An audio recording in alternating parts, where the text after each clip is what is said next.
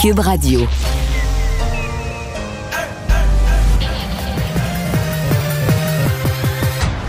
Mario Dumont. Organiser, préparer, informer. Les vrais enjeux, les vraies questions. Mario Dumont.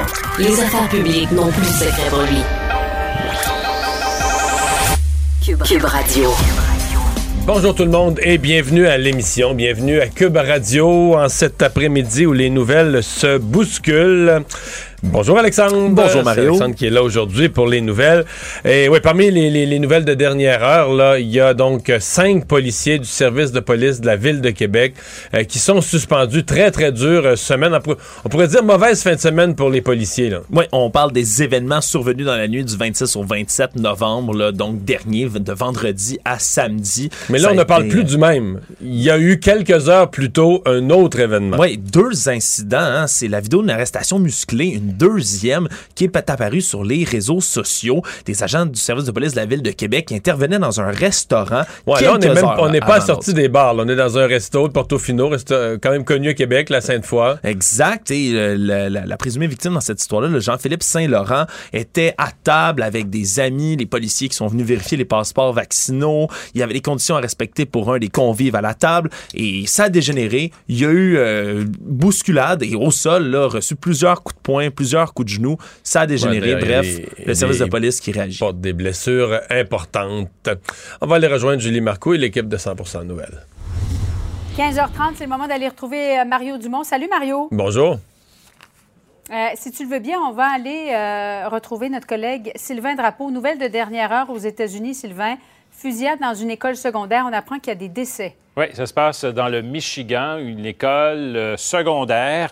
Euh, les images, évidemment, ne sont pas très nombreuses. Je vous situe l'endroit. On est au nord de la ville de Détroit, pas très loin d'ailleurs de la frontière avec l'Ontario. Et euh, un jeune de 15 ans a été arrêté. Il est actuellement détenu. Il aurait abattu trois étudiants, en plus de blesser six autres personnes, dont un enseignant. Il avait bien sûr euh, une arme qu'on devra identifier un peu plus tard. Tout ça n'a duré que cinq minutes finalement. Une autre tuerie donc dans une école aux États-Unis. On ne connaît pas ses motivations. Merci beaucoup, Sylvain. Au revoir. Bon, Mario, c'est terrible euh, ce qui vient de se passer là, dans cette école secondaire. Mm -hmm. euh, on aura peut-être d'autres détails un petit peu plus tard. Chez nous maintenant, euh, la vice-première ministre, ministre de la Sécurité euh, publique, Geneviève Guilbeault, vient de réagir. On a appris que le SPVQ suspend cinq policiers, Mario, impliqués dans les événements de Québec en fin de semaine. Deux vidéos deux enquêtes internes. Il n'y a pas lieu, selon toi, que le chef de police de la Ville de Québec devrait sortir, là, tenir un, point de presse? Oui, mais ça devient. D'abord, je vais commencer par dire que sur, du point de vue politique, ça devient un peu la première crise du nouveau maire de Québec. C'est quand même son service de police, ce sont des citoyens là, qui sont, mm -hmm. euh, qui sont euh, outrés de voir ce qui s'est passé. Et euh, oui, comment on va s'y prendre, qui va répondre, comment? Là, on a un premier geste quand même. Là, on a suspendu euh, cinq policiers pendant le temps de l'enquête. Donc, c'est comme ça donne quand même une nouvelle dimension, une, une nouvelle gravité à l'enquête et à la situation.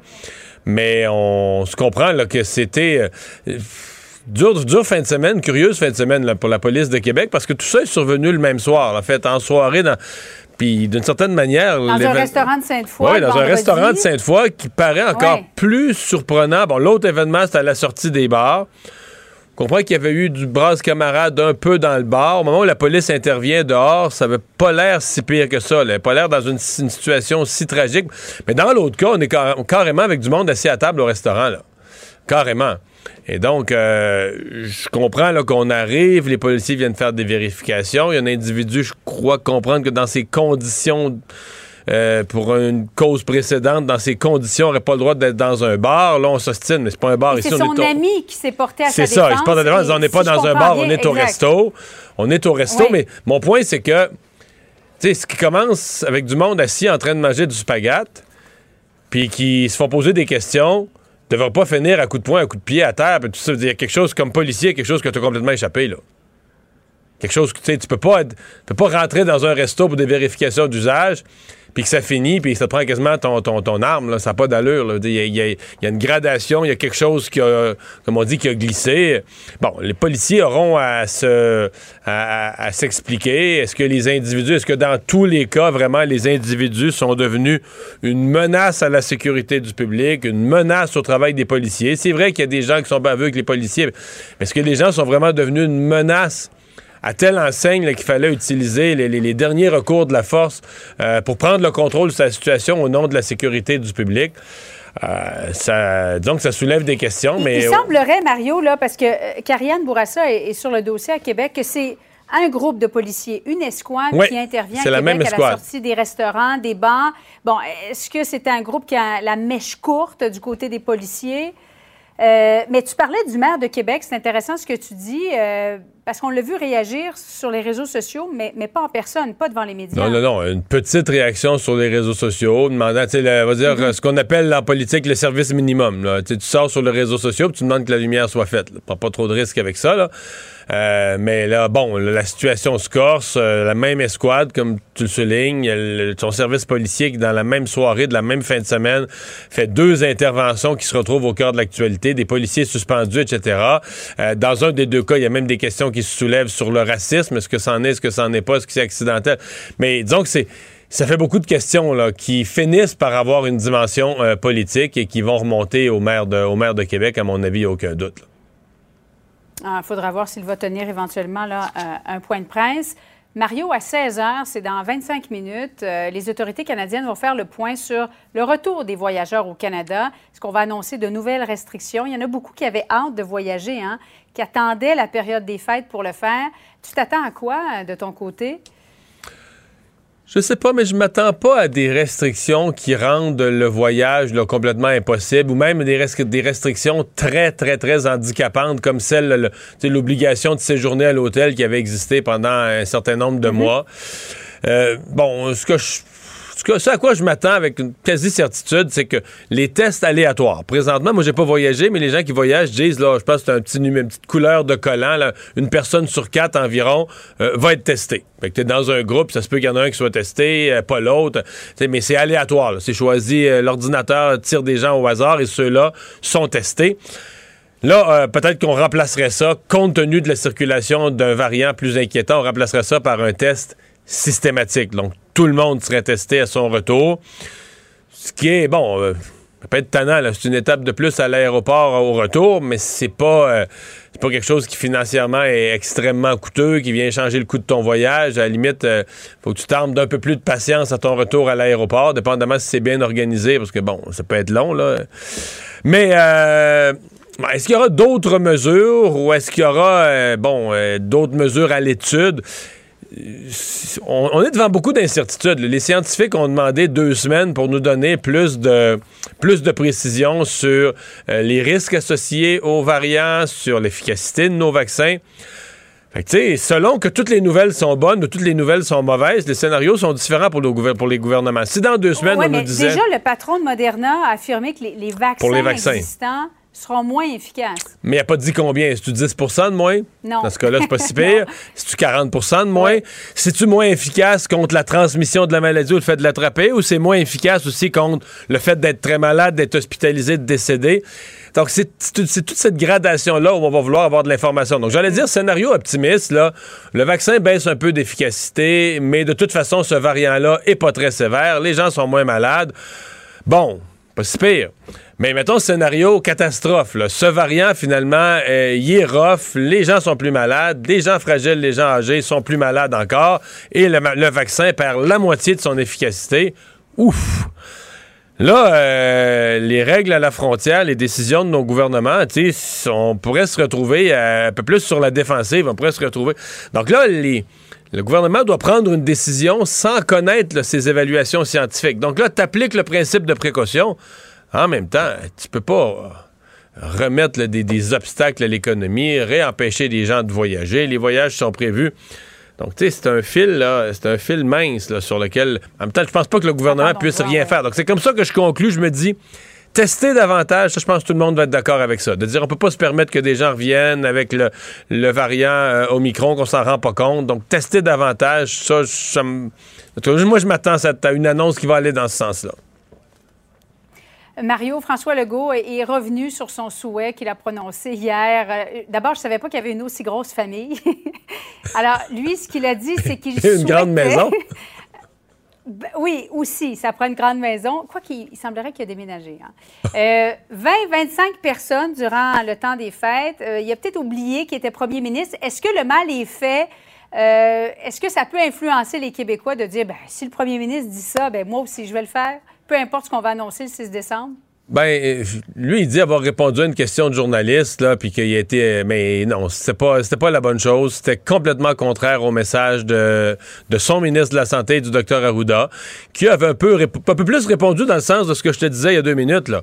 Principe de précaution. Euh, on sait pas trop ce qui nous attend avec ce variant-là. Euh, pour l'instant, on se donne au moins une semaine de plus pour regarder la, regarder la situation, pour évaluer comme il faut la situation. Donc, c'est un principe de prudence qui me paraissait bien cohérent.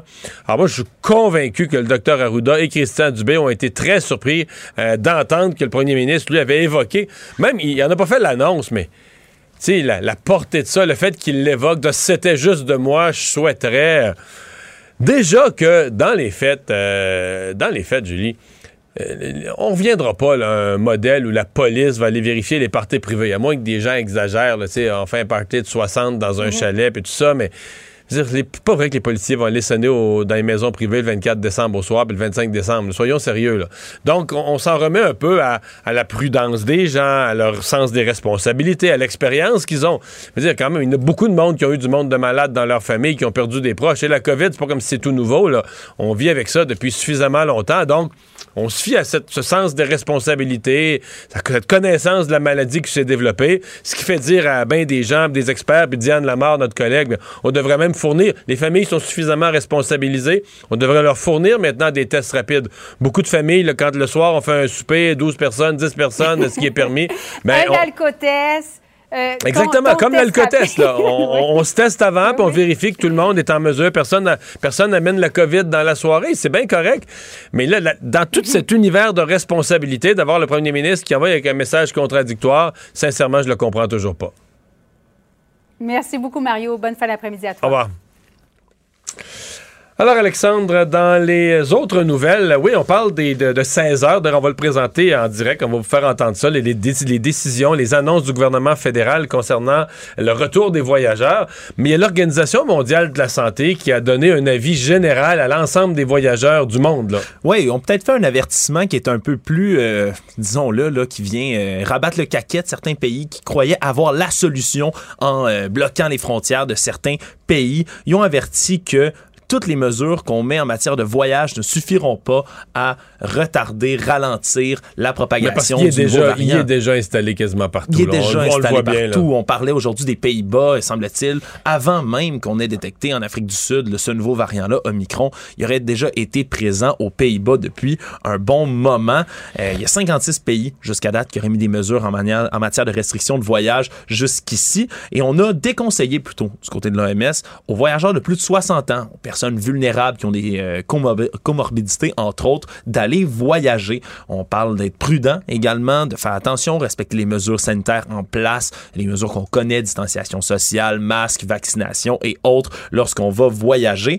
Mais on parle d'avoir une approche plus, euh, plus ouverte du côté des pays, de la communauté internationale, en disant que le partage des données épidémiologiques, de séquençage, entre autres, sont plus difficiles lorsqu'on ferme les frontières. Et donc, on encourage les pays à les garder ouvertes, mais plutôt à déconseiller les voyages pour les gens vulnérables. Disons que ça vient en contradiction un peu avec les annonces qu'on risque d'entendre aujourd'hui du côté du gouvernement fédéral. Euh, selon toute logique, on devrait apprendre que le Nigeria, le Malawi et l'Égypte vont être ajoutés à la liste des sept pays qui étaient déjà visés par Parce les mesures frontalières. Parce qu'ils ont eu des cas du variant Omicron déjà répertoriés. Mais tu sais, Alexandre, euh, on se dit, on a tous le, le feeling, le sentiment que il était là, là, que le variant Omicron est, est là depuis peut-être quelques jours, quelques semaines. Puis un des pays où il y en aurait pas mal, c'est les Pays-Bas. C'est un pays qui a des liens intimes là, avec la avec l'Afrique du Sud. là. Il y a une partie, Oui. les, les Africains, c'est d'origine euh, euh, c'est d'origine des Pays-Bas, ouais. néerlandaise. Mais tu sais, mettons, aux Pays-Bas, là, début novembre, là, octobre, il y avait 2, 3, 4, 5 000 cas par jour. Puis tout à coup, là, ça part à monter vers le 5 novembre. là. 10 000, 11 000, je l'ai devant moi, là, 13 000, 19 000, 20 000, 21 000, 23 000. Ça, c'est plus. Quand t'as départ. Parce que le plus haut qu'il avait connu dans les autres vagues, c'est 11-12 000. Donc, dès que tu pognes 13, 14, 18, 20, là, t'es dans des sommets qu'ils avaient jamais atteints. Avoue que c'est tentant de penser que ces chiffres-là là, qu'on a depuis deux semaines, c'est très, très récent. Regarde, t'as un, un variant plus contagieux que tout ce qu'on a connu avant. Tu dis, ouais, il est peut-être rentré dans le pays plus tôt qu'on pense. Puis, curieusement, dans les deux dernières semaines dans le pays, la situation a explosé à des niveaux que tu n'as jamais connus. Moi, je serais le gars de moi. Peut-être que je me trompe complètement. Peut-être que c'est un hasard, puis c'est le variant Delta qui est encore là. Puis là, Ouais, mais- on n'est pas épidémiologiste, non, mais, mais peut-être qu'on va, découvrir dans quelques jours que finalement, c'est le variant Omicron qui était installé dans le pays puis qui a causé les, les explosions de nombre de cas absolument spectaculaires qu'on et a. qui a forcé la main des autorités à imposer, là, réimposer plutôt des Ah, mesures sanitaires. Il y a eu de la grogne en généralisée aussi dans le pays. Euh, vraiment, c'est sûr que le lien peut être facile à faire. Peut-être qu'on va découvrir effectivement que Micron était plus enraciné qu'on le croyait dans ce pays-là et dans d'autres Oui, peut-être. Surtout que ça vient avec des nouvelles. T'en parlais un peu plus tôt à LCN, mais les patrons de Moderna qui se disent inquiets que les vaccins existants soient un peu moins efficaces contre Omicron. C'est sûr que ça va prendre, là, comme le disait euh, le ministre de la Santé Christian Dubé hier, c'est deux semaines à peu près là, maintenant qu'on l'a vraiment détecté pour avoir des données plus tangibles sur l'efficacité vaccinale contre ce nouveau variant-là. Mais c'est certain que ça vient là, inquiéter les autorités et on va attendre là, avec impatience le point de presse de 16 heures. C'est une saga, faut vraiment l'appeler comme ça, dont on parle depuis très longtemps, les chevreuils à Longueuil. Même si, euh, je rappelle souvent qu'il y a un plan de gestion du chevreuil très pointu au Québec, très bien géré. Il y a peu de gens qui savent ça, hein, parce que les chiffres sont pas mal plus élevés que le parc Michel Ben, Chartrand. et, hein. avec ça, on, est- on émet des, des permis. Mhm. Et les permis sont vraiment basés sur le cheptel. Donc, dans chaque région, on a des inventaires de chevreuils. Puis les régions qui sont en surplus, on peut donner plus qu'un permis. Donc, un même individu peut avoir le droit d'en chasser deux dans une année. C'est très détaillé. là. Très bien géré, d'ailleurs.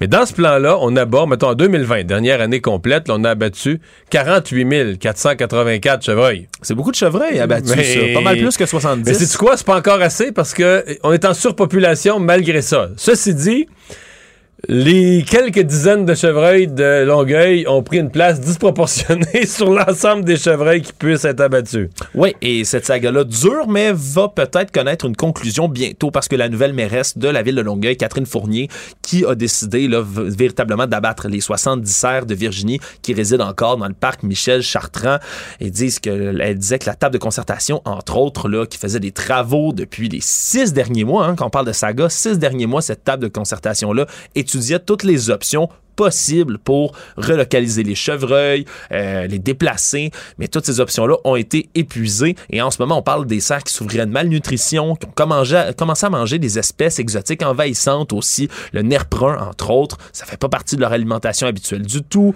Il y a de plus en plus d'incidents sur les bords des routes près du parc Michel Chartrand.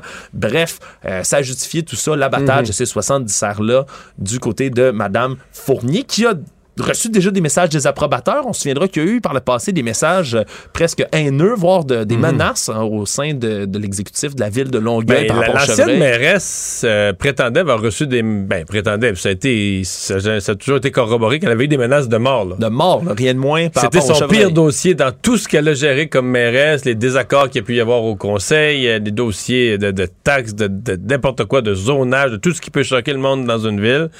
C'est sur ce dossier-là qu'elle avait eu des menaces de mort. Ouais. Et en ce moment, par contre, c'est peut-être pas nécessairement fini, ou du moins, il y a une personne qui croit que ce n'est pas fini. C'est maître Anne-France Goldwater, l'avocate montréalaise, qui s'est souvent illustrée euh, pour ses, ses, disons, sa défense virulente des Mais là, animaux elle a dans dit toutes avoir de des, dossiers. euh, elle a dit avoir des, des éléments juridiques. Je serais curieux de savoir en vertu de quelle loi, euh, si t'as trop de chevreuils dans une ville, tu peux pas les abattre ou... Honnêtement, la question se pose. Je suis pas expert de ce genre de droit-là, mais elle parle que- de déplacer les animaux. Elle dit que ces avenues-là n'ont pas été assez Mais explorées. mais tu sais que c'est épouvantable de dire ça. Ben, elle parle à travers son chapeau en beaucoup de matières, là. Mais dans ce cas-ci, euh, une des raisons, c'est qu'il y a beaucoup, en région Montérégie, Estrie, tout ça, t'as la maladie de Lyme. La maladie, c'est un- Et, ça, dangereux. et ça, il y en a chez les chevreuils. Ben oui. Et donc, la dernière chose que tu veux, si tu euh, commencer par dire si tu les déplaces, tu les ramèneras pas dans des régions en surpopulation, là, comme l'île. Dans des cantons de l'Est, les, chevreuils, c'est en méga surpopulation. Donc, forcément, il faudrait que tu les amènes loin, loin, loin dans le nord, dans des régions où il y a beaucoup, beaucoup d'espace, pas trop de chevreuils. Et là, tu arrives dans des régions où il n'y a pas de maladie de Lyme. Donc, toi, tu vas l'amener, pour vrai, tu vas aller, tu vas prendre des régions où la maladie est- n'est pas implantée, puis tu vas amener les chevreuils de Longueuil qui vont amener une nouvelle maladie dans le cheptel là-bas. Ouais, C'est sauter ben raide. Ça Mais en fait, c'est pas, sauter. C'est ne, ne pas savoir, ne pas savoir de quoi on parle. Ouais, parce que la maladie de Lyme, ça se propage par les tiques, entre autres, hein, qui peuvent justement piquer ce genre d'animaux-là. Puis c'est souvent plus au sud de la province qu'on Ouais, trouve là. présentement, euh, la région, la région touchée s'agrandit. Maintenant, il y en a eu, je pense, cet été jusque dans Mauricie. Moi, puis les réchauffements du climat, là, Oui, pas. la là, région- Plus les étés sont chauds, plus ça, les automnes aussi, plus ça se propage, mais. Mais je pense le pas qu'on va, euh, on va faire exprès pour promener des chevreuils. Donc, il faudrait que tu les redéplaces dans des régions, ou dans le sud, ou partout. là. Écoute, tu peux aller voir le, le rapport sur la gestion de. Partout, on est en surpopulation. Dans les cantons de l'Est, on sait plus quoi faire. Il y a des chevreuils, des chevreuils, des chevreuils. Puis les euh, déplacer, en plus, ça peut, selon certains experts, là, exercer un tel stress sur les animaux qui peuvent Qui en mener à la mourraient, paralysie, voire la mort, justement. Ouais, il en mourrait dans le lot, c'est ce qui semble acquis. Un petit mot euh, sur euh, l'ancien gardien du Canadien, l'ancien numéro 33, Patrick Roy, euh, ben, qui, est pas, qui est pas mal à l'aise, qui est pas gêné d'en parler là, du fait qu'il serait intéressé à être euh, le directeur gérant de l'équipe. Oui, Patrick Roy, qui a été là, contacté par euh, des journalistes, entre autres de TVA Sport, qui se sont entretenus avec lui. Et euh, fidèle à son habitude, Patrick Roy n'a pas euh, mis sa langue dans sa poche pour ce genre de sujet-là. On peut l'entendre euh, lorsqu'il il s'est fait demander s'il serait intéressé par le poste de directeur général. C'est sûr, je me dis, c'est quoi qu'on a à perdre de me donner la chance de, de le faire? Tu sais, en bout de ligne, c'est quoi, là? Depuis 93, c'est- le club tourne en rond, puis que je me dis, qu'est-ce qu'ils ont à perdre à me donner une chance de, de, de voir ce que je peux faire avec ce, ce club-là? Disons que dire de- que depuis 93, ça tourne en rond, c'est peut-être pas élogieux pour ton moi, futur employeur. Je suis pas 100% sûr de son argument de vente. C'est sûr qu'on sait que Jeff Molson était là pour la majorité Ouais. des années depuis 93. Si j'étais son agent, je serais pas sûr blindé que c'est la bonne approche. Il analyse la politique, il sépare les faits des rumeurs. Mario Dumont. Cube, Cube Radio. Alors, annonce qui a été faite en début d'après-midi. euh, ça s'inscrit dans la suite du, euh, du dernier euh, budget du Québec. Euh, donc, encourager des jeunes à aller étudier dans certains secteurs bien définis euh, et les encourager, euh, les encourager, les encourager bien concrètement, les amis, avec des bourses d'études, cégep, université. Donc, des jeunes qui seraient quasiment payés, payés pour étudier. Euh, on en discute tout de suite avec euh, le ministre euh, de- du Travail, de l'Emploi et de la Solidarité, Jean Boulet. Bonjour. Oui, bonjour, M. Dumont, comment ça va? Ça va très bien. Euh, Expliquez-nous un peu le, le fonctionnement concret. là. Mettons, adressez- adressez-vous à un jeune qui est à- présentement en secondaire 5 ou au cégep et qui songe à son programme. Pourquoi il devrait regarder vers les programmes que vous avez choisis? Ben, c'est des programmes, euh, Mario, qu'on a identifiés comme étant dans des secteurs prioritaires. Bon, un, il y a des services essentiels dans le public, là, les, euh, les infirmières, les enseignants, les travailleurs sociaux, les psychothérapeutes, les éducatrices à la petite enfance. Ça, il faut assurer la continuité de ces services-là, tant au plan de la quantité que la qualité des services. C'est pour ça qu'on dit il faut inciter, encourager la persévérance dans ces secteurs-là. Puis, évidemment, il y a les trois secteurs qu'on considère comme étant stratégiques pour l'économie du Québec actuelle et future. Les technologies de l'information, euh, évidemment, il y a la santé, puis il y a l'éducation. C'est des secteurs qui sont fondamentaux. Il y a la construction aussi, où il y a beaucoup de programmes mais c'est vital pour le Québec, puis euh, en pénurie de main-d'œuvre, il faut établir des priorités parce qu'on ne sera pas capable de tout combler. Et donc, euh, c'est la raison pour laquelle on est allé dans cette euh, direction-là. Mais euh, il y a plusieurs des corps d'emploi que vous avez visés, euh, l'enseignement, la, santé. On comprend bien les pénuries de main-d'œuvre que le gouvernement euh, vit. On se demande quand même, est-ce que le gouvernement, dans le fond, paye des jeunes pour étudier, pour les réorienter vers les secteurs, pour aller, lui, combler ses besoins de main-d'œuvre, créant des pénuries plus graves dans le secteur privé? Vous craignez pas ça? Non, pas véritablement. D'abord, il faut mentionner que il n'y a pas que les bourses incitatives. Là. Il y a des soutiens de revenus, il y a des mesures d'accompagnement pour améliorer la productivité par la robotisation, l'automatisation. On a élargi le bassin des travailleurs étrangers temporaires. On a d'autres mesures de formation en alternance travail-études. Et je vais juste vous donner l'exemple des technologies de l'information. C'est vraiment transversal.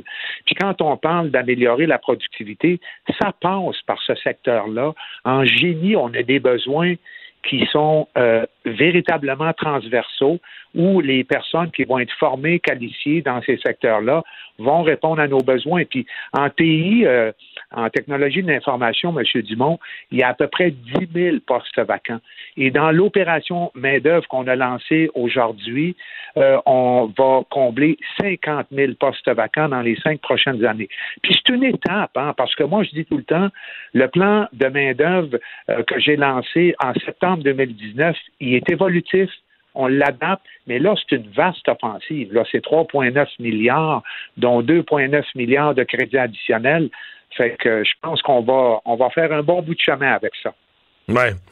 Euh, à, qui vous vous adressez d'abord, des étudiants en parcours régulier, euh, des jeunes qui auraient quitté, décidé de, de, lâcher les études que vous voulez ramener? À, qui vous vous adressez prioritairement?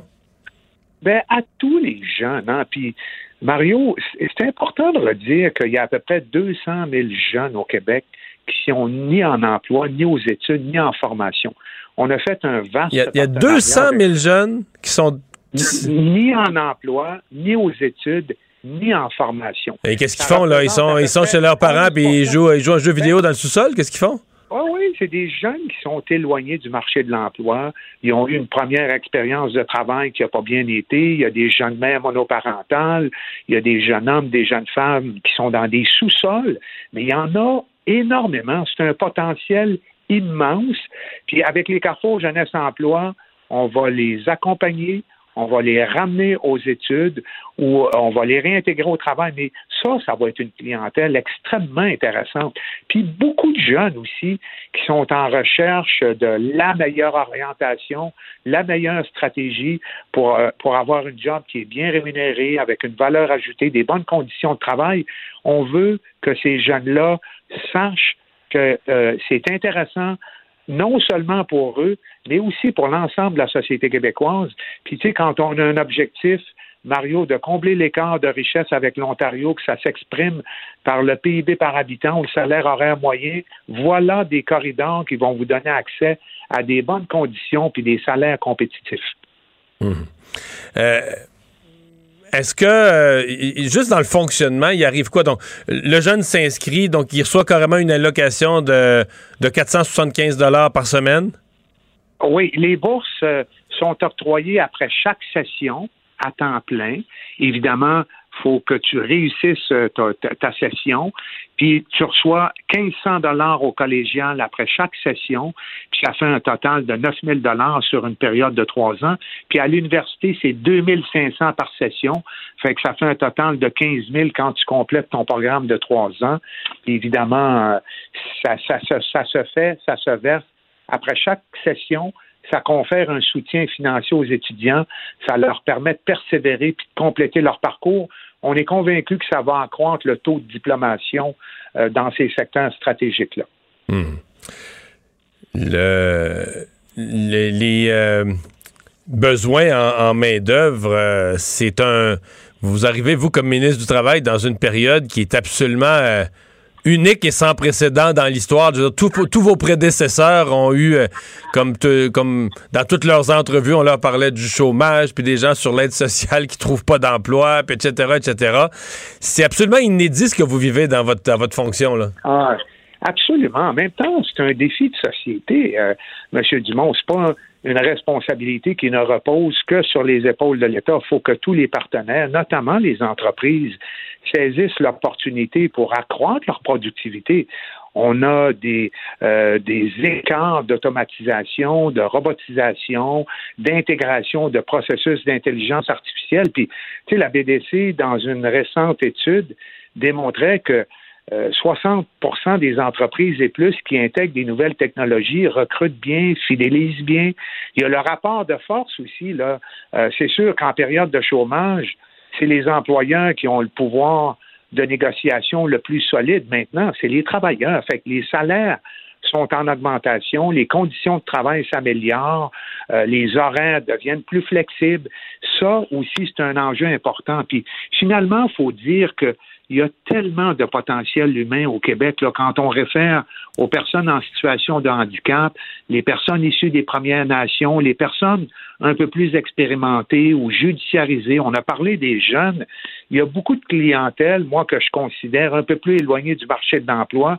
Puis on a des stratégies pour les rapprocher des employeurs puis s'assurer qu'ils répondent à des besoins concrets. Évidemment, puis il y a les personnes immigrantes, les travailleurs étrangers temporaires aussi. M. Boulet, merci d'avoir été avec nous. Au revoir. C'était le ministre du Travail, Jean Boulet. On va à une pause.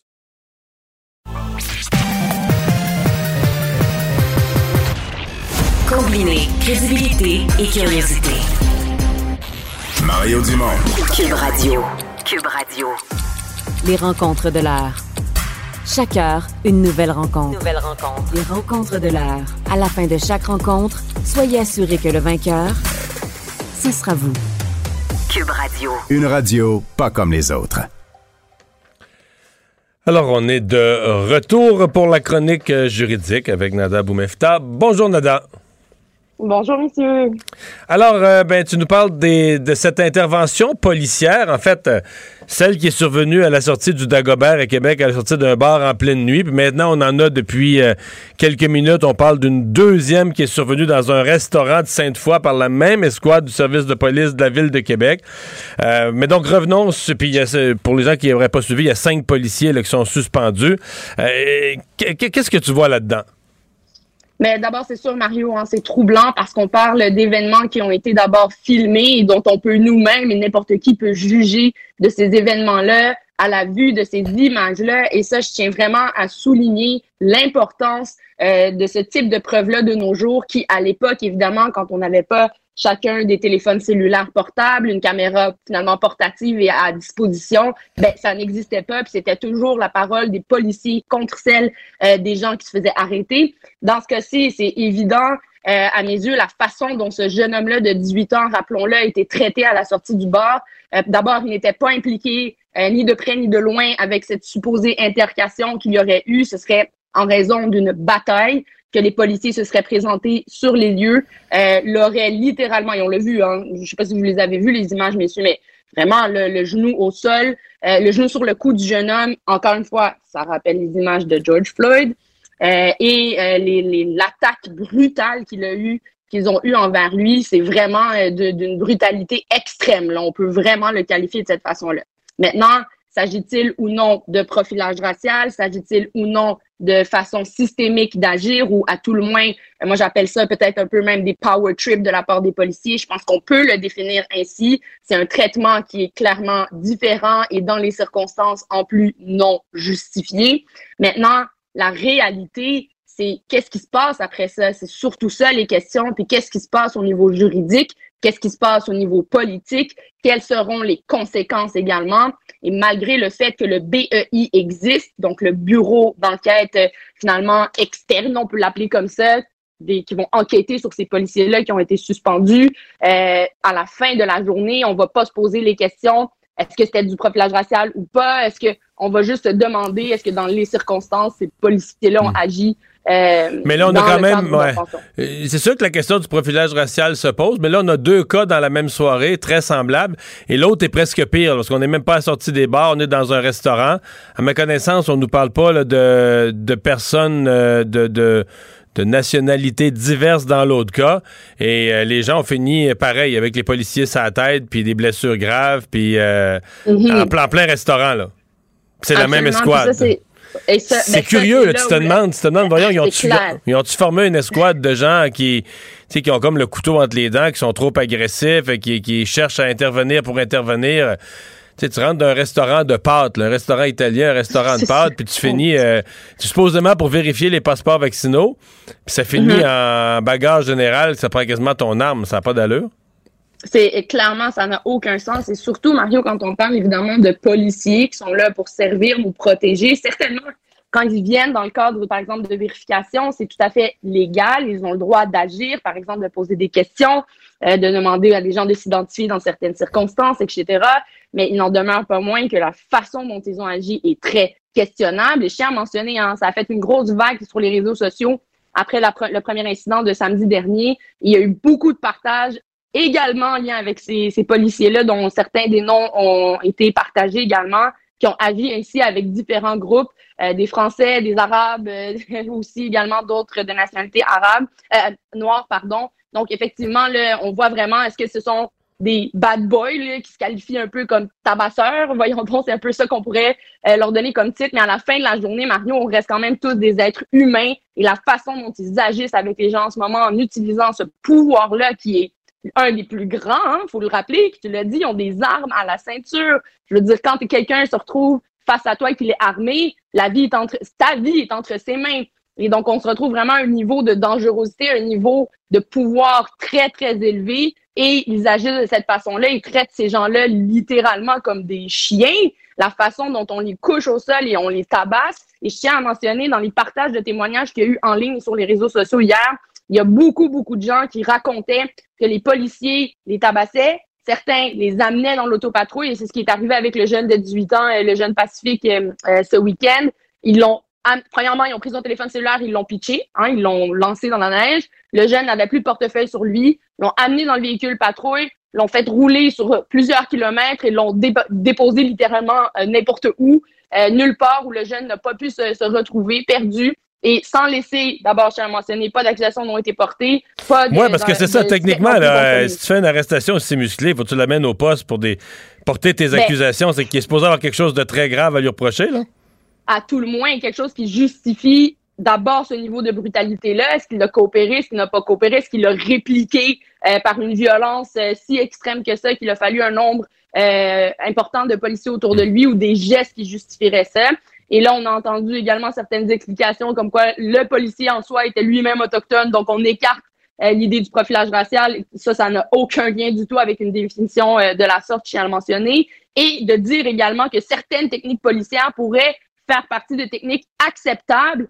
Mais voyons donc, il faut se ramener vraiment au fait qu'on est des êtres humains ici et que tout le monde a une dignité et que d'autres individus en Mario, même pour un niveau de gravité important de gestes qu'ils ont posés. Et là, je vous ramène aux événements qui se sont passés à Québec avec l'individu qui a tué malheureusement des gens et qui, allait en, qui en avait blessé d'autres avec une machette en plein euh, Vieux-Québec, qui a été arrêté, menotté de chez lui, transporté tranquillement sans aucun bleu sur son corps. C'est là où on se dit, écoute, Mario, même avec un niveau de gravité aussi grave que celui de tuer, d'être armé, on reste quand même des êtres humains. On est sur un, on, est sur un territoire de droit et de respect des droits. Et les policiers, les autorités sont les premiers à les appliquer. Donc, c'est un minimum. On va voir la suite. Je voulais quand même mentionner et dans cette chronique aujourd'hui que les poursuites qui peuvent avoir lieu, et ça, on verra, une, probablement contre la ville de Québec sera portée, euh, probablement aussi pour la question du restaurant, là, ce qui vient de se passer. On verra s'ils ont, ils vont avoir euh, des tickets pour euh, port ou non de masque, pour faux passeport vaccinal, fraude, on verra. Mais encore une fois, est-ce que ça justifiait une altercation de cette façon-là? C'est questionnable. Et on verra également aussi s'il n'y aura pas plainte déontologique. Mais ça, vraiment, je pense même qu'on va revenir peut-être sur une autre chronique sur le processus des plaintes déontologiques. Qu'est-ce qui se passe concrètement et quelle valeur, en fait, qu'est-ce qu'on obtient à la fin de ce processus déontologique-là? Mais dans ce processus, Mario, il faut savoir que le plaignant dans, euh, contre la police doit s'asseoir face à face au policier qui vient de l'agresser et doit discuter avec lui pour voir s'il n'y a pas une possibilité d'entente dans le dossier. Et si la personne refuse de s'asseoir face à face à cette personne-là, et là, rappelons-nous les images, par exemple, du jeune qui s'est fait tabasser ce week-end, euh, s'asseoir devant le policier puis lui parler, après avoir vécu un trauma aussi grand, si on refuse, ton dossier est automatiquement discarté, il est refusé, rejeté. Alors, je pense qu'il y a une grosse question aussi sur la façon de procéder au niveau du, du cheminement déontologique et également sur l'imputabilité, les conséquences que ces policiers vont avoir. Et clairement, quand on entend des histoires comme ça qui se répètent, et non seulement qui se répètent dans un, milieu diversifié, mais également aussi rapproché, dans un temps aussi rapproché, euh, je pense qu'il y a clairement des, des cadres ou des façons de faire qui doivent être resserrées et des patrouilleurs qui doivent être clairement rencontrés et certains peut-être même sortis se faire sortir du circuit pour la sécurité littéralement de tous et toutes. Hein. Nada, merci beaucoup. Merci, à demain. Au revoir, à demain. Euh, et on va enchaîner, euh, Alexandre, c'est la conférence de presse du ministre Yves, euh, Jean-Yves Duclos. Oui, ministre de la Santé qui s'est installé là, donc au ministre de la Santé au fédéral pour parler des nouvelles restrictions par rapport au variant Omicron. Je tiens tout d'abord à reconnaître que nous sommes sur le territoire traditionnel du peuple algonquin Anishinaabe. Je suis très heureux d'être en votre compagnie aujourd'hui avec mes collègues l'honorable Omar Agabra, ministre des Transports, l'honorable Marco Mendicino, ministre de la Sécurité publique, la docteur Tam et le docteur New qui se joignent à nous virtuellement. Thank you for being there today. There's been Merci d'être là aujourd'hui. Il y a eu beaucoup de nouvelles dernièrement sur la COVID-19 et nous voulons donner une mise à jour aux Canadiens sur la situation. Et ce que nous faisons pour y répondre. Les Dr. Tam et nous fourniront plus de renseignements sur la situation épidémiologique mondiale. Mais pour l'instant, laissez-moi me concentrer sur notre réponse. Je parlerai de trois mesures immédiates que nous annonçons et mettons en œuvre aujourd'hui. Nous ajoutons trois pays à la liste des sept pays dont nous avons parlé vendredi dernier, qui sont le Malawi, l'Égypte et le Nigeria. On se souvient que euh, les ressortissants étrangers de ces sept pays vendredi et maintenant de ces dix pays aujourd'hui, ces ressortissants étrangers qui ont transité ou séjourné dans ces dix pays ne peuvent pas entrer au Canada s'ils ont séjourné au cours des dernières, des dernières deux semaines et les Canadiens et les résidents permanents, ainsi que tous ceux qui ont le droit de revenir au pays, qui sont passés par ces dix pays au cours des deux dernières semaines, doivent, à leur arrivée au Canada, s'isoler, se faire tester à l'aéroport et attendre le résultat de leur test avant de sortir de leur isolement. Ça, c'est pour les Canadiens et les résidents vaccinés. Ceux qui ne sont pas vaccinés évidemment, suivent les mesures déjà applicables à, tous, ces pays, à l'ensemble des pays, c'est-à-dire qu'ils doivent se faire tester au jour 1, faire une quarantaine de 14 jours et se faire tester une deuxième fois au jour 8. The second measure...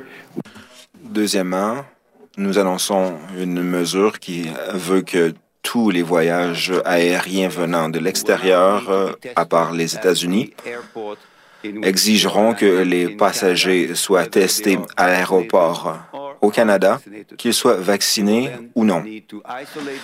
Ces passagers devront s'isoler jusqu'à l'obtention de leurs résultats de test.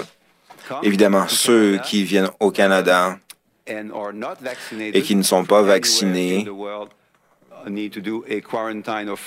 d'aucune façon doivent passer une quarantaine de 14 jours et subir des tests les jours 1 et 8. Troisième mesure, alors que nous nous préparons pour une possible prolongation de cette dernière mesure pour tous les voyageurs par air et par voie terrestre,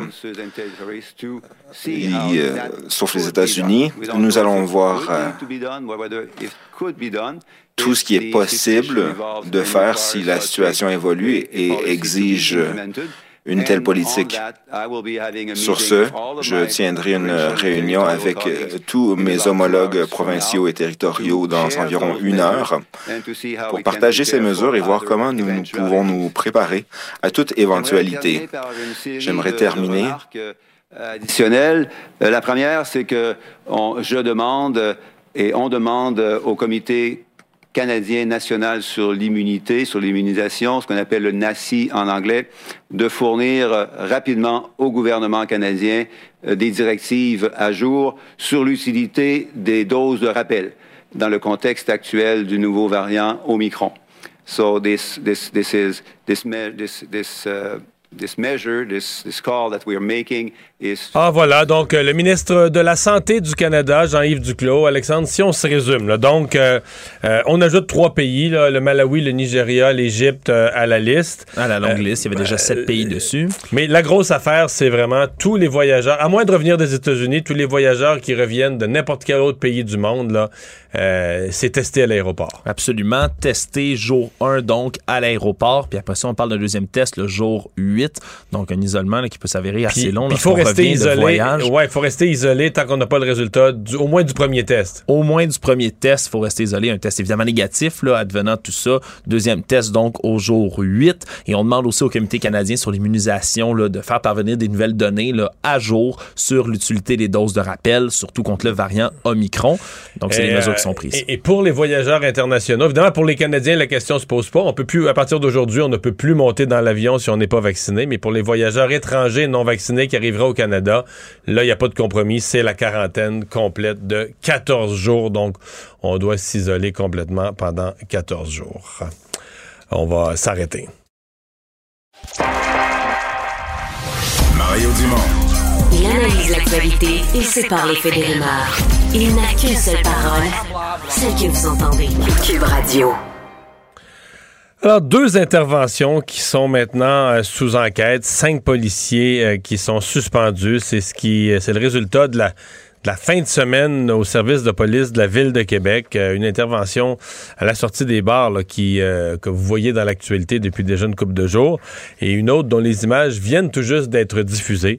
Celle-là, d'une certaine façon, est encore plus bizarre parce qu'on est dans, on n'est pas dans à 3 heures du matin à la sortie des bars. On est en milieu de soirée, tout simplement dans un restaurant connu à Québec, assez tranquille, globalement assez tranquille.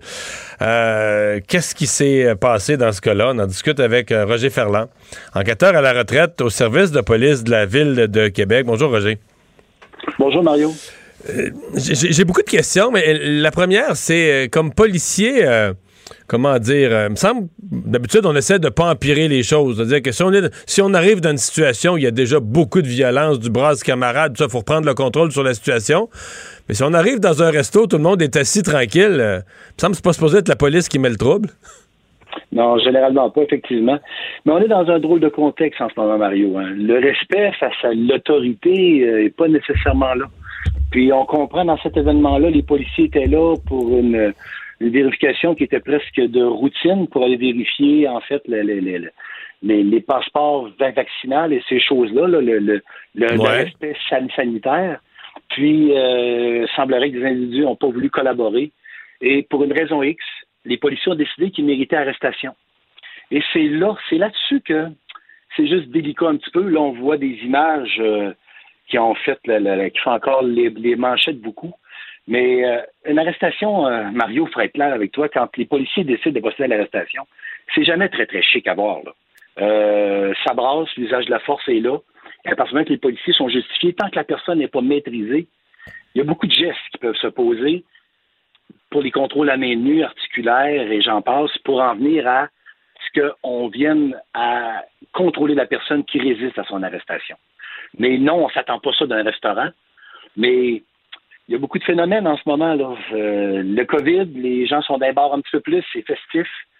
L'escouade grippe dans, les mhm. circonstances c'est un escouade qui était là pour patrouiller, s'assurer de la sécurité des gens dans les restaurants. Encore là, par contre, on va devoir attendre, mais quoique le service de police est extrêmement proactif, regardez, ils, viennent de décider de suspendre euh, en ce moment des policiers, euh, je crois bien avec solde, selon les conditions syndicales. c'est assez, c'est assez sérieux et majeur. Ouais, euh, c'est parce que, ouais, parce qu'à la fin, le type, là, il se casse la vaisselle, le type finit la face dans vite, tout coupé, euh, donne des images de caméra où on est embarqué dessus. Euh, c'est sûr que je me méfie toujours beaucoup des images caméra parce que faudrait toujours les avoir à partir du début, là, pour voir toute la gradation, tout ce qui s'est fait, tout ce qui s'est dit, tous les gestes qui ont été posés de tous les côtés. Parce que sinon, euh, c'est sûr que quand une fois que les policiers ont maîtrisé l'individu, les images, j'ai l'impression que ça va juste sur un bord. C'est toujours des images très incomplètes. Mais bon, euh, c'est une. Euh, on, va enquêter ça comment à, ce moment-là? Comment on fait? Parce que d'habitude, ceux qui ceux qui filment sont pas du bord de la police, euh, donneront, si on filmait plus long, ils montrent, ils vont sûrement faire du ménage dans leur cellulaire avant de donner les images aux enquêteurs. Mhm, exact. En fait, comment qu'on va enquêter ça? Dans, un premier temps, j'aimerais ça qu'on garde en tête qu'il n'y a aucun citoyen en ce moment qui aimerait ça qu'on fasse son procès à la place publique. Que dans les mêmes circonstances, je pense qu'on va donner présomption d'innocence. Mais garde en tête une chose, Mario, c'est que c'est facile en ce moment d'enquêter. Les policiers ont avec eux, ils sont géolocalisés par leur propre appareil cellulaire. Les ondes radio, ils ont donné de l'information ces ondes radio. Ils ont eu des. Euh, ils sont là dans une démarche, dans un restaurant. Il y a du public qui les observe. Il y a des caméras qui les observent. Il y a beaucoup d'éléments qui vont servir à corroborer les faits et montrer les causes et les circonstances alentour. Mais c'est là que je te dis, c'est pour ça que l'enquête, ça va être de récupérer tout ça, incluant les déclarations des gens qui sont témoins. Pas juste la perception. La perception, là, je le comprends, Mario, c'est un peu euh, surprenant quand tu vois ça. Hmm. Ça a l'air de, de la lutte pas très élégante. Mais quand on décide de procéder à l'arrestation de quelqu'un, euh, c'est pas vrai que les policiers, pour faire respecter l'autorité, on va finir deuxième. Alors, on va utiliser les moyens, la force nécessaire. Et le code criminel te le permet, ça, là. C'est très clair. L'article 25 est très clair. Par contre, l'article 26 du code criminel vient de baliser aussi, Mario. Vient de dire que tu dois être capable de la justifier, elle doit être utile et elle doit être dans des circonstances où, dès que c'est maîtrisé, il faut que tu arrêtes. Est-ce que les citoyens, euh, par exemple, les policiers, euh, viennent vérifier des pièces d'identité? Puis mettons que mettons qu'ils sont têteux un peu, mettons que c'est pas absolument nécessaire, que ça fait suer. Mhm. Est-ce que les gens sont plus baveux que, qu'il y a 5 ans, qu'il y a 10 ans? Est-ce que les gens vont plus euh, moins obtempérer? Euh? En ce moment, euh, M. Mario, je suis obligé de dire que oui. La collaboration en ce moment n'est pas très, très n'est pas très, très facile. D'où l'importance de continuer à donner du respect. Je regarde ce qu'on vit en ce moment dans, dans, nos maisons, dans l'éducation, dans les écoles, euh, il est pas euh, ça partie de la maison ces départ, ces, ces débats-là au départ. on a le droit et le oui mais là, on l'entend souvent en ce moment. Oui mais moi, moi je pense que oui, mais quand on procède à l'arrestation, puis la première phrase qu'on enseigne à Nicolette, même si je ne l'aime pas vraiment, Monsieur, voulez-vous collaborer avec votre arrestation? C'est ça maintenant qui est dit. On demande aux gens de collaborer. Mais si vous ne pas collaborer, la force nécessaire va être utilisée.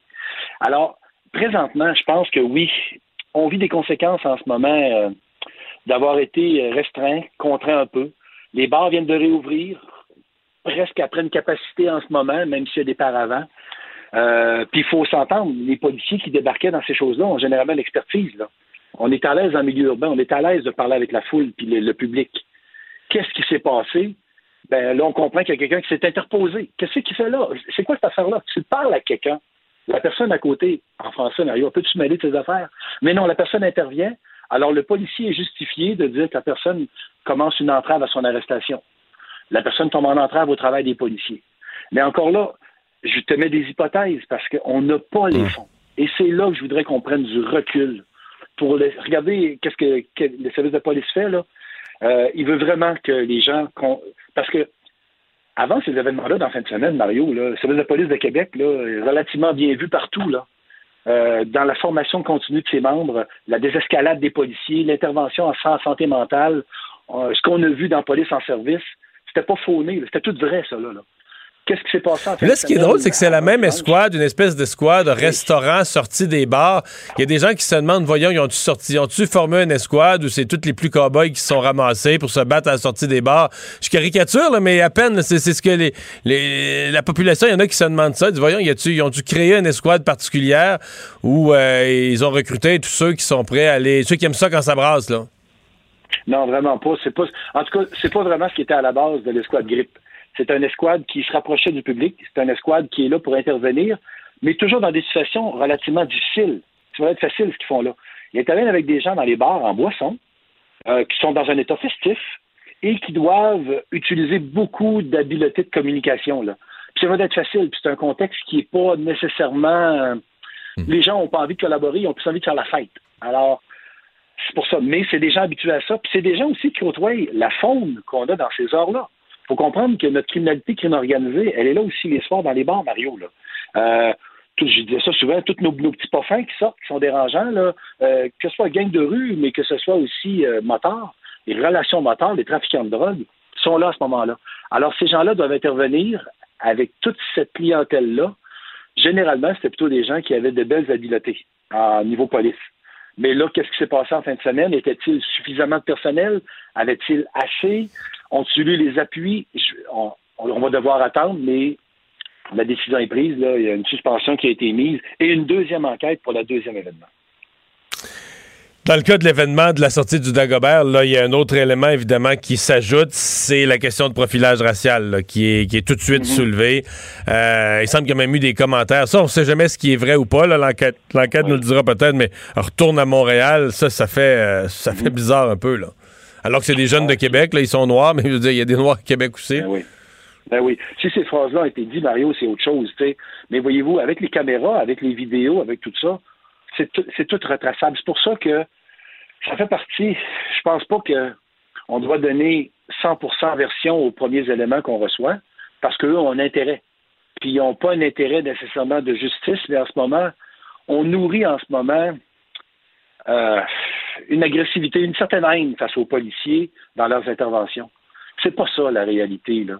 La réalité, là, quand on connaît les individus avec qui on travaille, on, est plus à l'aise. Puis je pense pas que personne là-dedans, des interventions qui s'est déroulées en fin de semaine, là, que c'est que tout le monde était parfait dans cette scène-là, euh, du côté du moins des gens qui sont interceptés. Le, temps va donner des réponses, mais c'est là qu'il faut attendre.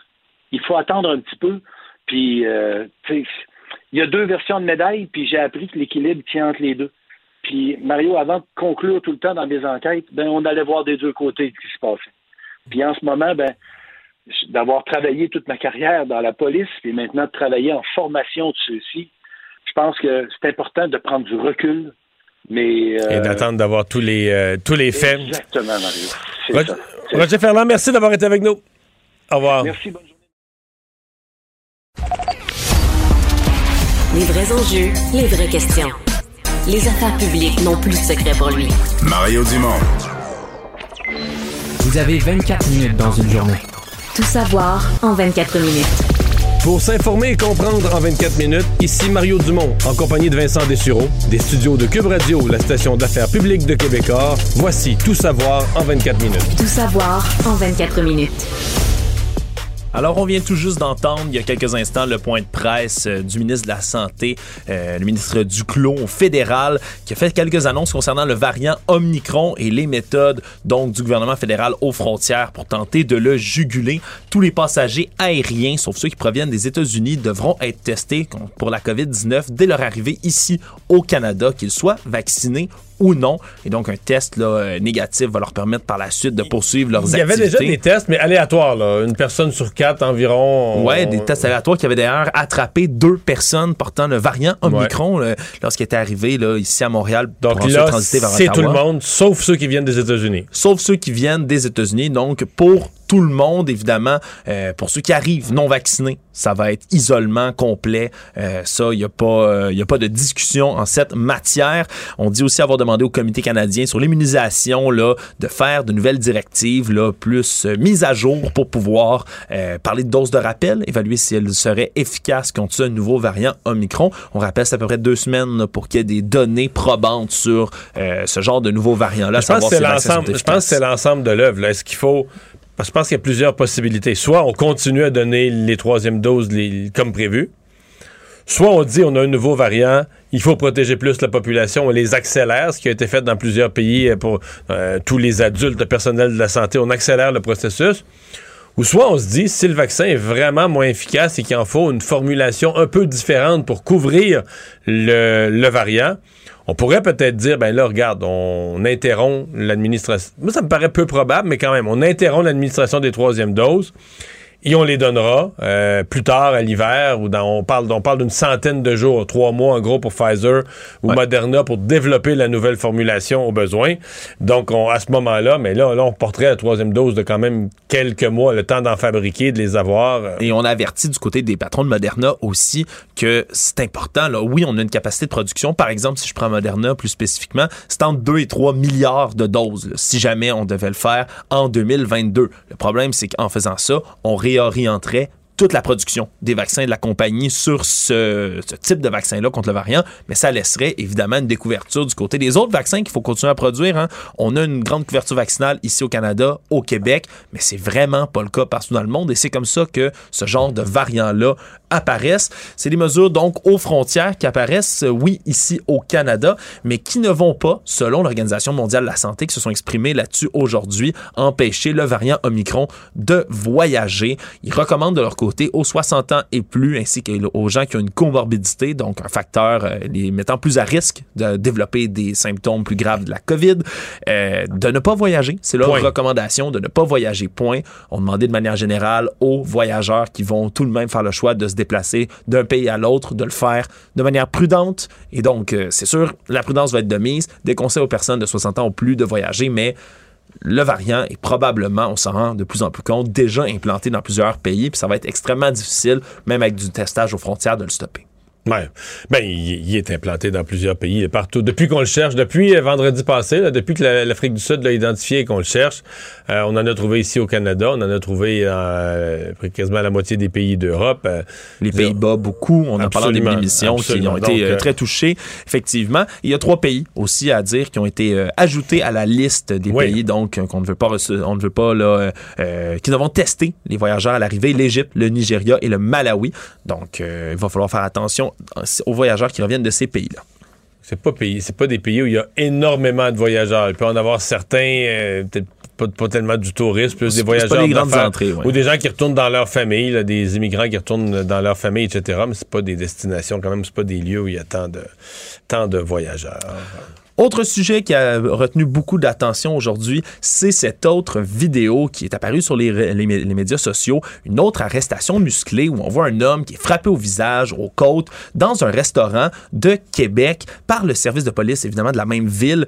Une vidéo qui, euh, selon toute vraisemblance, se détenait, se promenait quelques heures avant les événements qui ont suivi à Pacifique Nio Quizera, ce jeune homme dont on a vu le vidéo à la sortie des bars, qui se faisait lancer de la neige au visage, qui se faisait donner des coups, lui aussi. Et donc, euh, cette victime présumée, le Jean-Philippe Saint-Laurent, selon lui, là, on a procédé à son arrestation dans le restaurant. Euh, la police qui est débarquée entre 21h30 et 22h vendredi au restaurant Portofino dans Sainte-Foy ont voulu interpeller les gens, vérifier leur passeport vaccinal. C'est là qu'ils auraient trouvé un convive à sa table qui euh, avait une restriction, une ordonnance de la Cour de pas se trouver dans un bar. Et donc, étant donné que ce restaurant-là, c'est un resto-bar, euh, le monsieur Saint-Laurent s'est obstiné, si on veut, avec les policiers, et ça a dégénéré, s'est ramassé, projeté au sol, dit qu'il y avait de la vitre à terre qui aurait pu, donc le blesser au visage, et au final, c'est beaucoup débattu, a été roué de coups par les agents, et c'est par la suite qu'on a appris, là, un peu plus tard, aujourd'hui, par un communiqué du service de police de la Ville de Québec, qu'il y a cinq agents qui ont été suspendus en ce moment pour faire la lumière sur les événements. Il y a une deuxième enquête interne aussi qui a été initié par rapport à l'événement qui a survenu dans ce restaurant-là vendredi. Mais disons a quelques heures d'intervalle, deux incidents et surtout deux incidents survenus avec l'escouade grippe du SPVQ qui s'occupe, entre autres, des, oui, des groupes criminalisés, mais également de la sortie des bars, entre autres.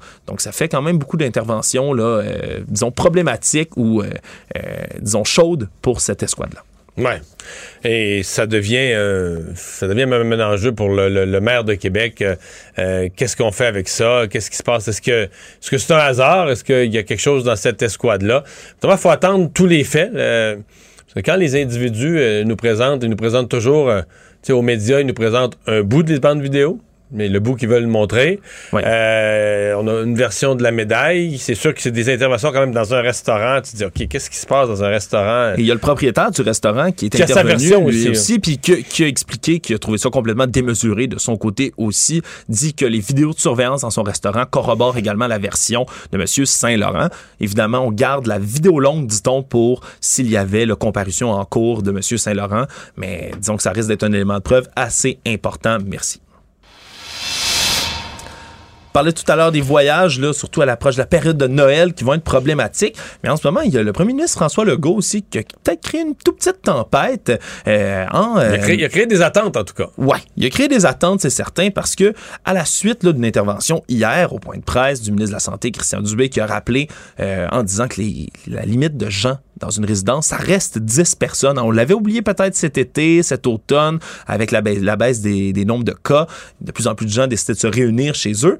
François Legault, lui, a dit souhaiter qu'on puisse se réunir jusqu'à 20, 25 personnes même durant le temps des fêtes et les oppositions ont dénoncé vivement un manque de cohérence en disant qu'on crée des attentes du côté du gouvernement, que le message, évidemment, n'est pas le même du côté du ministère de la Santé et du premier ministre. On peut entendre François Legault d'ailleurs lorsqu'il a réagi euh, euh, à ces allégations-là aujourd'hui. Écoutez, euh, on m'a demandé, vous, est-ce que vous pensez qu'il faudrait assouplir le nombre de personnes dans les maisons? J'ai dit que moi, j'étais ouvert à ça, mais que je me fierais à la santé publique. Si on peut plus dire ce qu'on pense, là, on a un problème.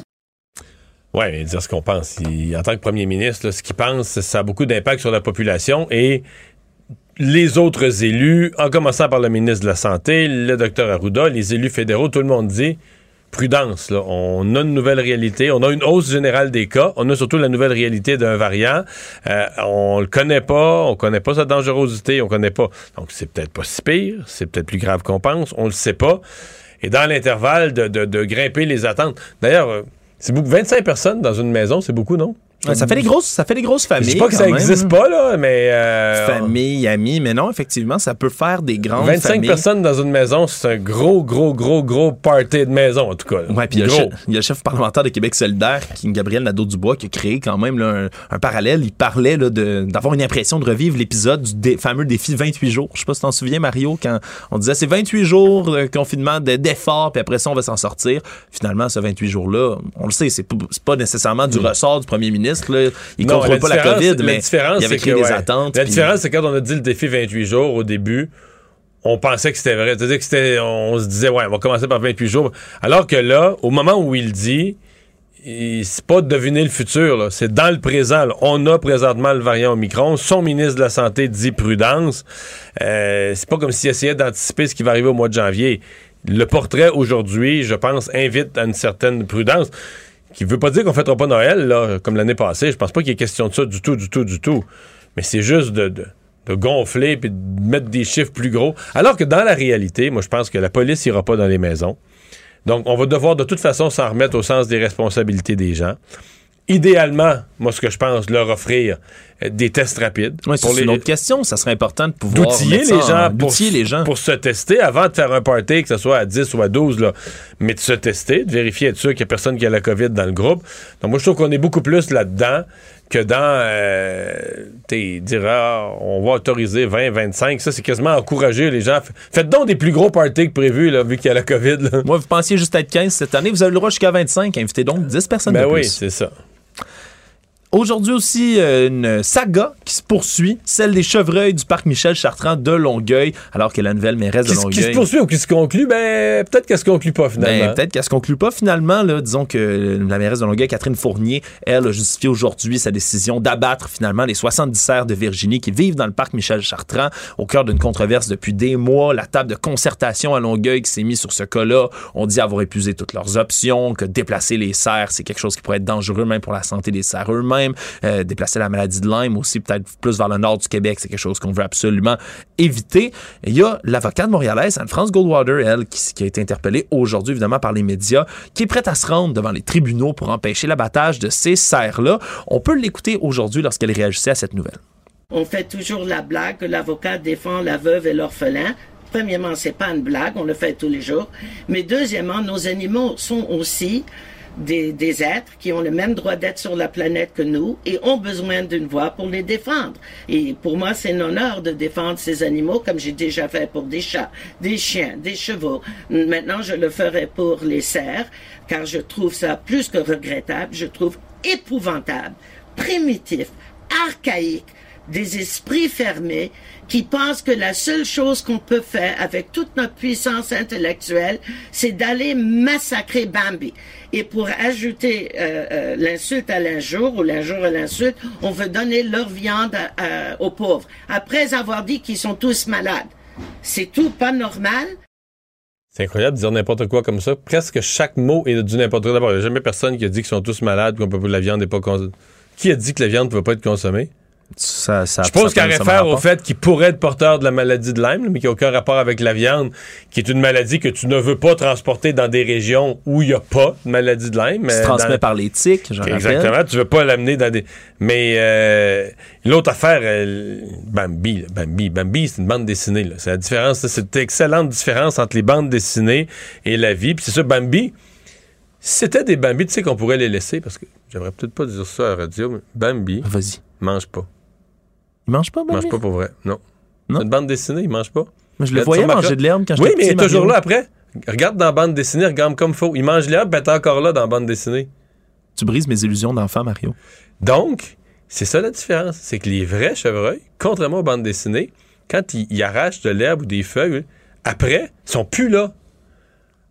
Alors que dans Walt Disney, Walt Disney sont forts, là. Tu comprends? Mais je sais pas si t'as remarqué aussi des bandes dessinées, quand, tu sais, quand ils marchent, là, mettons, dans un champ, là, c'est toujours les mêmes arbres qui repassent. là. Il y, a, il y a tellement de miracles hein, du De dessin animé déjà qu'on peut voir. Mais ça, c'est peut-être des choses. euh, peut-être que. Peut-être que Matt Goldwater, ça aurait été mieux qu'elle voit pas ça Disney. C'était peut-être quelque chose d'un peu fort pour ces, pour ces salles-là. Ça l'a entraîné sur une voie où ça a dérapé. Pour le reste, euh, je veux dire, il n'y a pas de. J'ai j'ai hâte de voir sur le plan du droit, qu'est-ce qui fait, par exemple, que tu ne puisses pas. euh, Mais est-ce qu'on sait si Matt Goldwater est déjà intervenu? Parce que dans le Nord, il y a probablement des cerfs qui sont attaqués par des loups, des meutes de loups.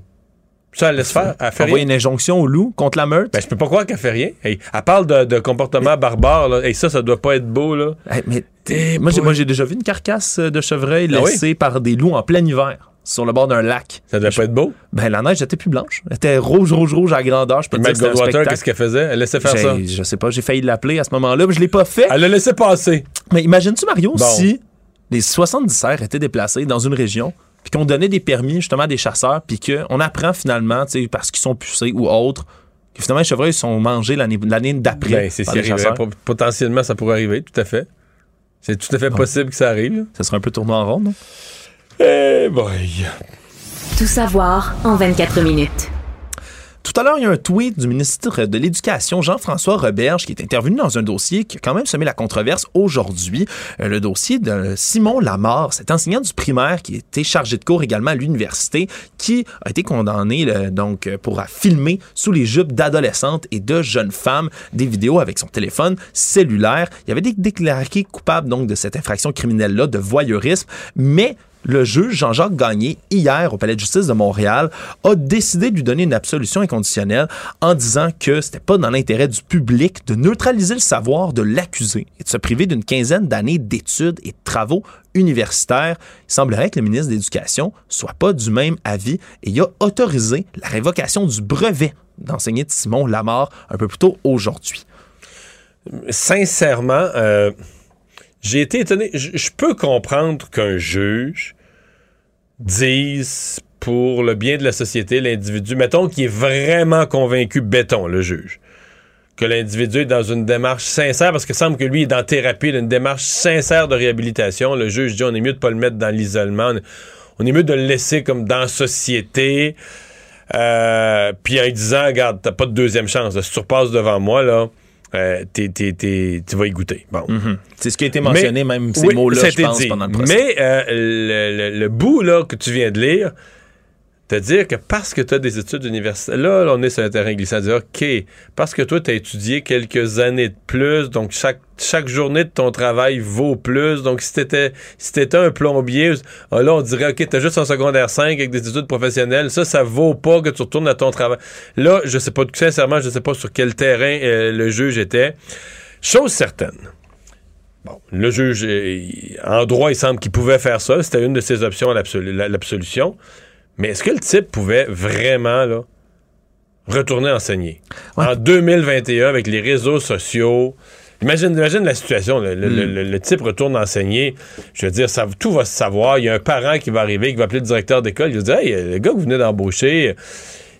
donc, le ministre retire le brevet d'enseignement, mais je- malheureusement pour l'individu, je pense que l'enseignement. Euh, Mettons, mettons dans l'hypothèse où il est très, très bien réhabilité, il va falloir qu'il se réhabilite aussi dans un métier qui est plus compatible avec les erreurs qu'il a commises. Et c'était les mots de Jean-François Roberge en disant que la nature et la gravité de l'infraction sont irréconciliables, irréconciliables avec la profession enseignante, justement. C'est vrai que qu'il enseigne à de jeunes enfants, de jeunes filles aussi, qu'on sait qu'il a déjà filmé sous la jupe de jeunes filles, de jeunes femmes mineures, dans certains cas même. C'est ce genre, genre de cas, Alex, je pense que même les individus, on va dire, les plus euh, ouverts et tolérants de la société, qui, mettons, mettons que tu as un, pourcentage de la population qui dira ah, Moi, je, moi je, serais correct, là, je serais à l'aise qu'ils retournent enseigner. Mais ces mêmes gens-là, tu vas leur dire OK. Puis serais-tu à l'aise qu'ils retournent enseigner? Tu es à l'aise en théorie, qu'ils retournent enseigner. Tu enseignes à tes enfants? À ta fille de 16 ans. Là, le même individu dirait probablement Oh, enseigner, oui, mais pas à ma fille. Ouais, c'est ça, c'est souvent ça. En théorie, on dit Ouais, ben en théorie, ça serait bien, ce serait une réhabilitation. Mais enseigner à ma fille, euh, pas d'accord. Autre nouvelle également aujourd'hui, on parlait du transport par avion tout à l'heure, mais c'est aujourd'hui également qu'entrait euh, en vigueur officiellement la vaccination obligatoire pour prendre le train et l'avion au Canada. Les voyageurs de 12 ans et plus. Qui a été annoncé euh, fin août, début. Euh, c'est une vieille annonce, mais c'est aujourd'hui que ça entre en vigueur. Oui, c'était une annonce qui datait d'octobre dernier. La politique entre en vigueur théoriquement le 30 octobre, mais on avait accordé une période de transition d'un mois où il y avait donc du dépistage un peu aléatoire, des tests pour les gens qui avaient ou non donc leur, leur euh, passeport vaccinal. Mais maintenant, donc, les voyageurs de 12 ans et plus qui n'ont pas été pleinement vaccinés ne pourront plus embarquer dans les transports fédéraux, trains, avions, bateaux et autres. Donc, les compagnies aériennes, Via Rail, tous les autres transporteurs vont avoir la responsabilité de vérifier les preuves de vaccination des voyageurs. Évidemment, le port du masque va demeurer en place pour les voyageurs en avion tout de même dans l'habitacle. Paraît bien approprié. Nouvelle euh, dans les dernières heures, mais très, très tragique. On apprenait une fusillade dans une école américaine du Michigan, en fait, euh, dans la Oxford High School. Je, veux dire quelque chose d'épouvantable. C'est à peu près les seules fusillades qu'on couvre encore. Mettons au Canada, là, ah, oui, hein. celles dans les écoles. C'est-à-dire que il y a tellement de fusillades aux États-Unis, soit des immenses qui font vraiment des, nombres euh, renversants de blessés, ou dans les écoles.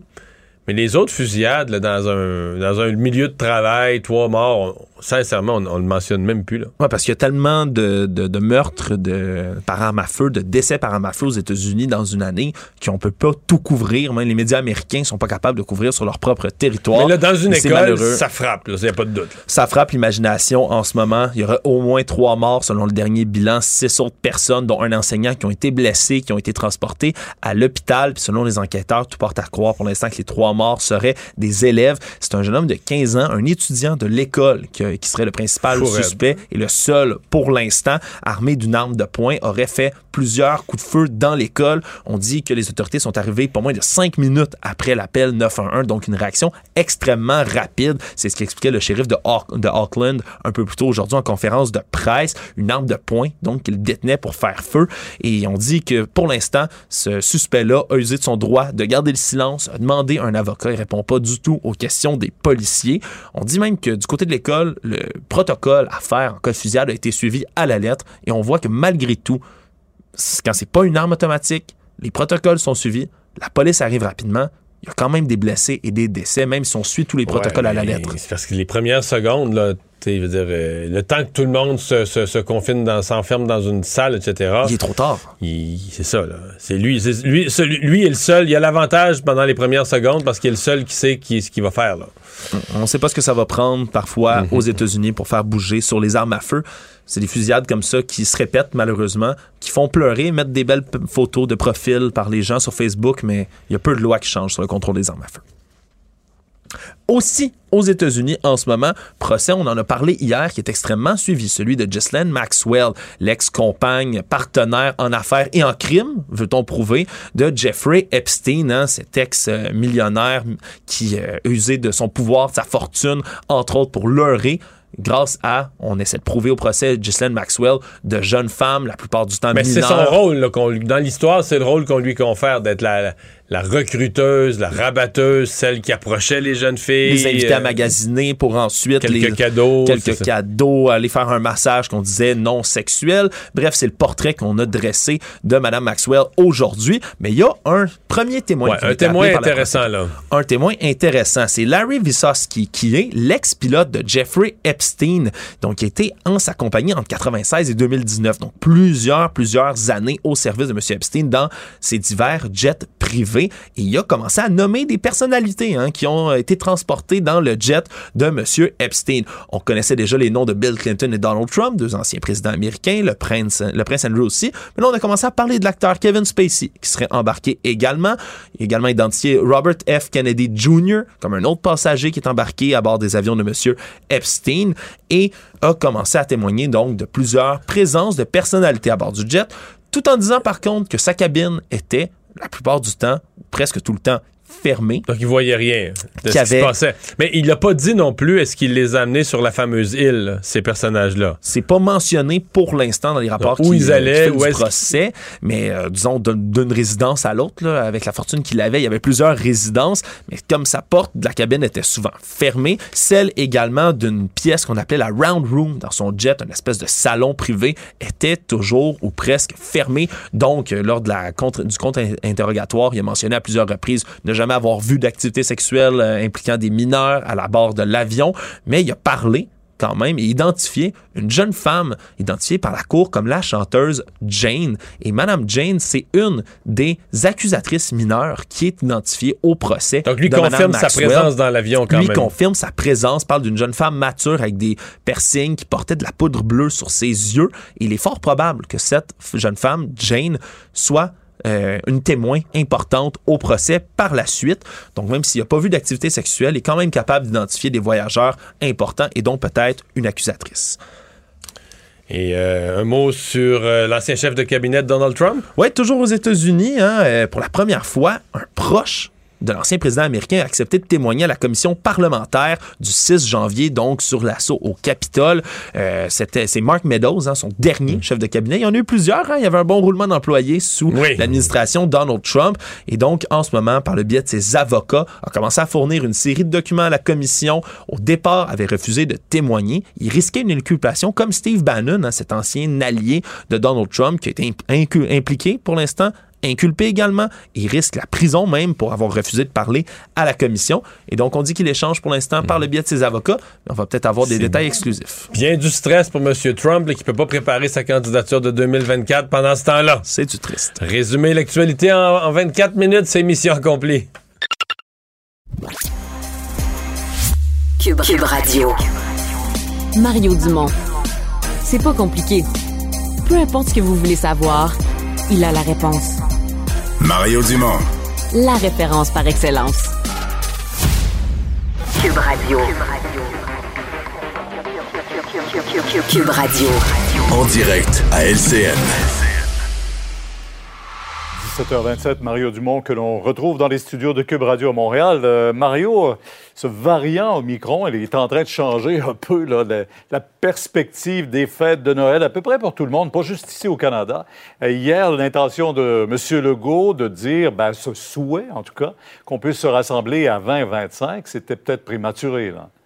Oui, c'est surtout contradictoire avec les messages, euh, mon avis, plus sages, plus appropriés que son ministre de la Santé ou que le docteur Arruda avait passé, disant.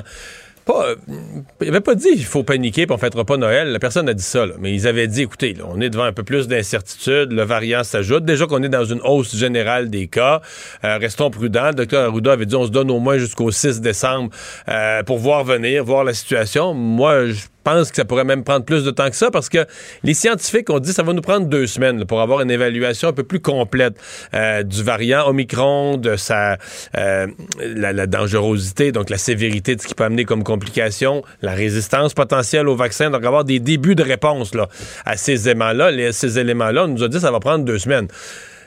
Puis sincèrement, je, je sais pas, personne vraiment, ben, il y a un journaliste qui a posé la question, mais il n'y a pas vraiment de pression pour M. Legault à ce moment-ci pour dire ça, pour répondre à ça. Il aurait pu se contenter de, de répéter ce que son ministre de la Santé avait dit. Puis, À part que, je sais Je pense pas, est allé de son propre souhait. C'est un souhait personnel. Ouais, c'est un souhait Il personnel, c'est bien gentil, mais tu sais, quand t'es premier ministre, les souhaits personnels sont vite Alors, surinterprétés, puis ça encourage, c'est ça, ça encourage les gens. Alors que je pense qu'on est plus dans une phase, en, en toute matière, on est plus dans une phase de, de prudence. On veut pas, personne qui parle de, de- de faire un couvre-feu puis de fermer les magasins la semaine prochaine. On est plus dans une phase de dire, ouais, je pense qu'il va falloir commencer à faire attention un peu. Puis c'est dans ce sens-là que les messages gouvernementaux doivent aller. Eh, parlant de prudence, justement, aux frontières, euh, l'OMS qui nous dit aujourd'hui les, gens de 60 ans et plus ne pas aller à l'étranger, éviter de le faire. Et les frontières chez nous, ceux qui vont aller en vacances à l'extérieur, à part des États-Unis, devront passer un test en rentrant chez nous. Oui, oui, c'est ça, là. C'est ça la prudence, c'est ça les éléments de prudence supplémentaires, des petites complications de plus. Ça, revient un peu à ma première, euh, notre, premier échange. On, on ferme pas les frontières, on dit plus, il n'y a plus, de voyage, tout est interdit. C'est pas ça du tout. Mais on dit, oups, il y a un nouveau variant. Euh, faut le vérifier, il faut tester tout le monde dorénavant. Puis si les gens revenaient malencontreusement en l'ayant attrapé, ils vont se retrouver en quarantaine. Donc, on est dans une gestion de la frontière. Euh, petit commentaire, petite parenthèse, sent quand même que le ministre Duclos, euh, il est à bonne place, puis il est à son affaire. Si on compare avec la rapidité de réaction précédente de M. Trudeau, euh, je trouve que cette fois-ci, euh, les choses, sincèrement, euh, les choses ont changé. Puis à un moment c'est oui, la rapidité de réaction, c'est une espèce de sentiment là, que, oups, on sait où on s'en va, euh, les décisions se prennent. euh, donc, c'était quand même aujourd'hui une conférence de presse où on, on avait le sentiment d'un gouvernement. Oui, oui, oui, on avait le sentiment d'un gouvernement qui prenait des orientations sans paniquer, mais collé sur la réalité de ce que le nouveau variant amène comme, comme, euh, comme situation. Et dans le cas de l'OMS, ben, Eh, D'autant plus que les messages, Mario, les messages ont besoin d'être très clairs. Oui, parce ben- que les ben- fêtes s'en viennent. Les gens veulent avoir des messages clairs. Oui, parce qu'il y a beaucoup de gens qui avaient l'int- l'intention de voyager. Dans le cas de l'OMS, ça n'a pas juridiction, ça n'a pas autorité d'aucune façon sur nous. Mais c'est quand même une petite lumière jaune dans le tableau de bord pour les gens qui veulent voyager ou les gens qui ont des problèmes de santé, etc. De dire, ben, il y a un risque nouveau. Il y a un risque nouveau et supérieur à voyager qu'on connaissait pas il y a, il y a un mois. Un mot sur ces cinq policiers suspendus au SPVM à Québec après les gestes du week-end. On n'avait pas tellement le choix. Euh, ça commençait à être deux événements de la même division de la police, le même soir. Euh, un à la sortie des bars, mais l'autre dans un restaurant. Finalement, c'était vraiment en début de soirée. Euh, ça semble pas. Si on, se fie à ce que le gérant a dit, on n'était pas du tout, du tout dans une atmosphère de, débauche. C'était souper bien tranquille, restaurant italien. Et là, tout à coup, la police arrive, fait certaines vérifications, puis là, ça tourne mal.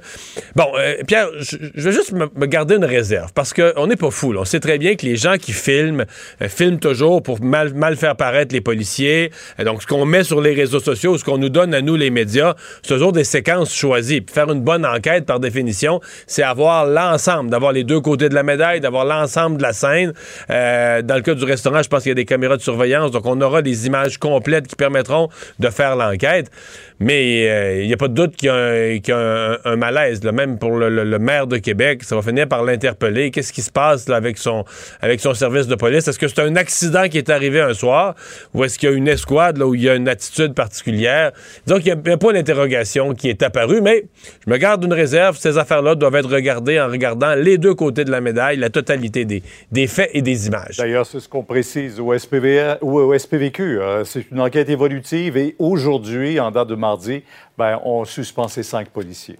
Merci beaucoup, Mario. Au revoir. Demain à 10 heures. Alors, Alexandre, ben, c'était la date limite aujourd'hui pour euh, essayer de s'entendre euh, dans le cas des services de garde. La CSN avait dit mercredi 1er décembre, on part en grève générale illimitée euh, s'il n'y a pas d'entente. Oui, ça avait été voté à 92% la semaine dernière. Et là, les discussions ne sont toujours pas arrivées à terme. Et on dit qu'on va semble continuer. pas rompu non plus. Là. Ils sont Ça pas rompus. Ça négocie encore, On dernière disait- minute. Oui, on disait du côté de Mme Lucie Longchamp, qui est la vice-présidente, le responsable donc de l'affaire, que les discussions pourraient se poursuivre tard ce soir et même dans la nuit pour éviter cette grève générale illimitée qui aurait lieu demain matin dans 400 centres de la petite enfance du Québec. C'est plus de 43 000 enfants qui devront trouver quelqu'un. C'est les centres donc, affiliés à la CSN. Parce que la CSQ, la FIPEC CSQ, Oui, FIPEC, Fédération des intervenantes en petite enfance, eux ont écarté l'idée d'une grève cette semaine. Ils ont, ils ont, aussi un vote de grève générale illimité, mais pas de date dans leur ouais, cas. Il n'y a pas de date qui a été donnée. Ils ont négocié dimanche, hier, jusqu'en soirée également avec le gouvernement. Doivent revenir à la table de négociation jeudi. Du côté de la CSN, il y a d'autres euh, séances de médiation prévues demain et jeudi, qu'il y ait grève ou non. Mais c'est sûr qu'il va falloir qu'ils continuent euh, à discuter s'ils veulent s'entendre parce que, je le dis, c'est 43 000 enfants qui vont devoir trouver un gardien, une gardienne demain. Sinon, ça va mettre bien des parents dans la Mais déjà, les parents, je veux dire, je comprends que c'est bien que ça négocie toute la nuit, mais les parents n'ont pas le choix là, de trouver une alternative. Tu peux pas te lever demain matin et te dire, ah ben, ils se sont pas entendus pendant la nuit, j'ai pas de, j'ai pas de service de garde. Donc, ça place déjà les parents aujourd'hui dans l'obligation euh, de trouver une alternative. Merci Alexandre, merci à vous d'avoir euh, été là. On se donne rendez-vous demain 15h30. C'est Sophie Durocher qui s'en vient. Bonne soirée. Cube Radio.